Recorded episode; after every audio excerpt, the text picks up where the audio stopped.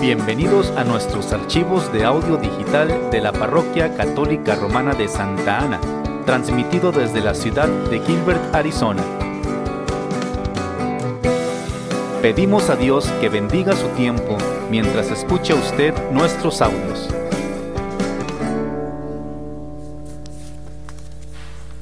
Buenas tardes hermanos. Gloria a Dios. Por muchos años este, nosotros padres y los que comentan sobre asuntos católicos, nos hemos basado en una este, encuesta que tomó parte unos años para atrás, que decía que nomás el 33% de los católicos creían en la verdadera presencia de Jesucristo en la Eucaristía. Y eso, qué tristeza de, de pensar que nomás uno en tres católicos creían que Jesús estaba aquí presente. La verdad, yo no puse mucha, mucha credibilidad en esas encuestas porque yo decía, me, hacía la pregunta, bueno, para ellos, ¿quiénes son católicos? ¿Y cuáles son las preguntas que les hicieron? Entonces yo dudaba. Pero esta semana salió otra encuesta que para mí es mucho mejor, que dice casi el 90% de los católicos que van a misa los domingos sí creen que Jesús está presente en la Eucaristía. Y eso se me hace, yo me hago la pregunta, ¿y esos 10% que no? ¿Qué, ¿Qué, tal con ellos? Pero por lo menos el 90% se me hace mucho mejor. Pero en la misma encuesta hubo una mala nueva, que no más uno en cuatro católicos que van a misa todos los domingos se confiesa por lo menos una vez por año. Quiere decir que muchos ya no van, ya no se confiesan. Quiere decir que ya no pecan. bueno, eso sería bueno. Es triste, es triste. El Señor, y las lecturas que nos hemos escuchado, el Señor nos está ofreciendo a todos que somos pecadores el camino para restaurar nuestra relación con Él. La metanoia, que es una palabra griega, quiere decir dar una media vuelta. Uno que está en este camino reconoce que está mal, da la media, vuelta y regresa al otro camino, al opuesto. Y ese es el arrepentimiento. Y el Señor nos está ofreciendo a nosotros el perdón para nuestros pecados. Y es más, cuando viene la gente a confesarse, muchas veces me dicen, tengo 10, 15, 30, 40 años que no me confieso. Y eso para un padre es un momento de mucha alegría. Y casi siempre les hago la pregunta, ¿y qué les hizo venir hoy? No como un reproche, sino me, quiero saber cuál fue la gracia que los impulsó a venir a confesarse. Y todos tienen una respuesta diferente, pero en fin de cuentas me están diciendo, la gracia de Dios me trajo. Y en la teología tenemos una palabra para esa gracia. Es la gracia preventiva, perdón, uh, si preventiva, la gracia preventiva, la gracia anterior. O sea, Dios impone en uno la gracia para poder responder a su gracia actual.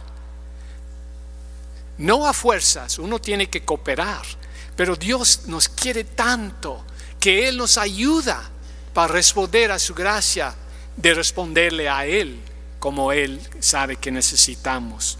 Es una gran maravilla que el Señor lo hace eso, nos da esta oportunidad para reconciliarnos con nosotros. Lo que pasa es que muchos católicos han llegado al punto de vista de los protestantes ellos dicen, no tengo que confesarme con un hombre, yo voy directamente, me confieso con Dios. Así dicen los protestantes. Y muchos católicos, sin saber, han llegado al mismo punto. Dicen, no tengo que confesarme con el Padre, voy directamente con Dios. Es cierto que necesitamos arrepentirnos ante todo con Dios, pero nuestros pecados mortales no quedan perdonados fuera del sacramento de la confesión. Jesús, en el día que resucitó de la muerte y apareció a los apóstoles, les dijo, los pecados que ustedes perdonen en la tierra quedan perdonados en el cielo. Los pecados que aten en la tierra quedan atados en el cielo. Les dio a sus apóstoles el poder, la autoridad de perdonar los pecados. Los padres no, se sienten en, el confesionario, a confesar porque les gusta. No, no es un placer. Es, le estamos cumpliendo con este milagro que el Señor nos dio. Eh, no fue inventado por ningún hombre. Esto viene directamente de nuestro Señor.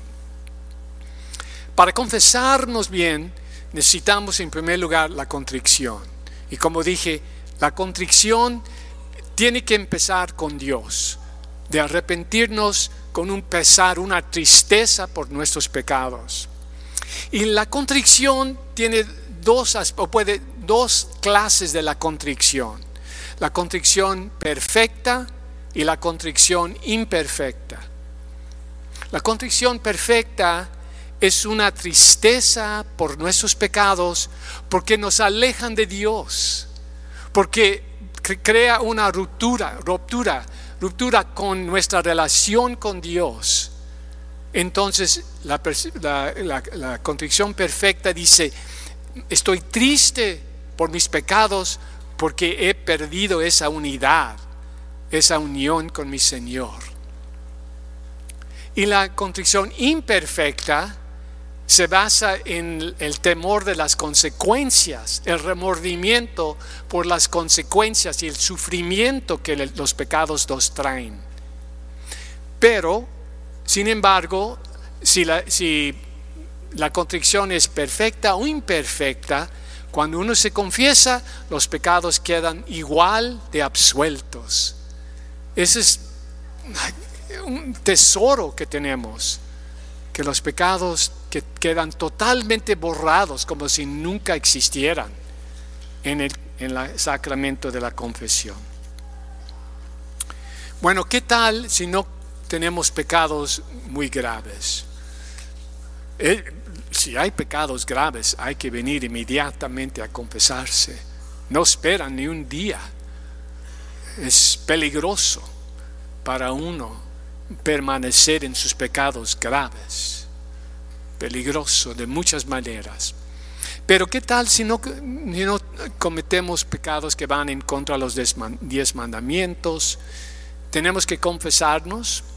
Bueno, ya sabemos que cuando todos decimos el acto de contrición en la misa, los pecados veniales quedan perdonados.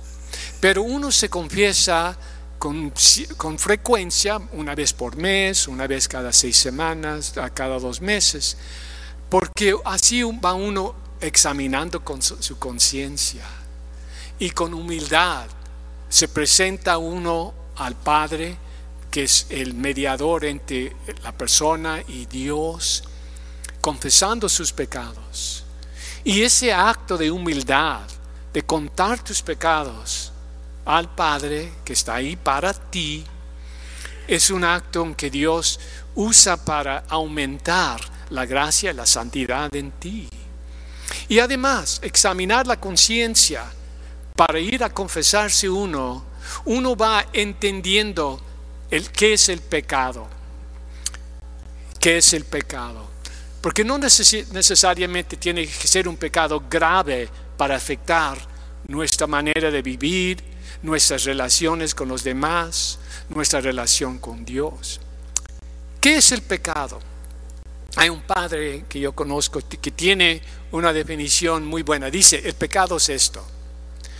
Dios, yo sé lo que tú quieres, pero yo quiero lo que yo quiero. Ahí está el pecado. Sabemos lo que Dios nos está pidiendo y a pesar hacemos lo que queremos, que a veces es el contrario. Ese es el pecado.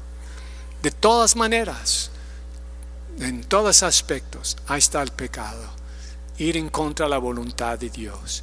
Y el acto de tomar conciencia de cuáles son nuestros pecados y cómo necesitamos la gracia de Dios para poder crecer en este camino hacia Él.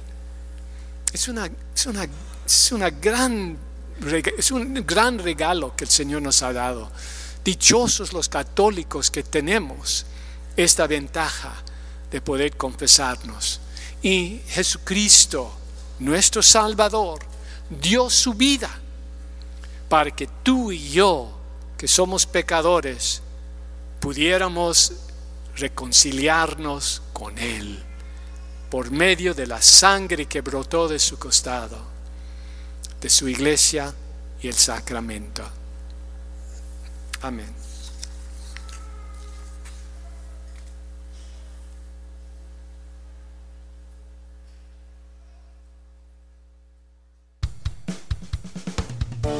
Gracias por escuchar nuestros archivos de audio digital de la Parroquia Católica Romana de Santa Ana.